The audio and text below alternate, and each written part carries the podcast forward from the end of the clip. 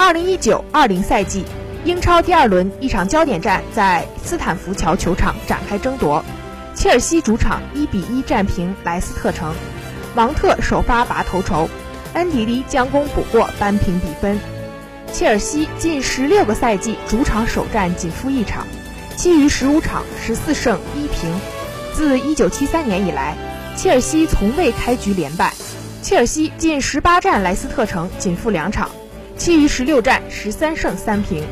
双方英超历史交锋二十六场，切尔西十四胜七平五负占据上风。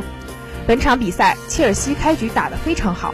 芒特第七分钟就率先打破了场上的平衡，蓝军在主场取得了一个梦幻般的开局。但是到了下半场，切尔西完全被压制，就像换了一支球队，与上半场的表现判若两队。莱斯特城掌控了场上的主动权，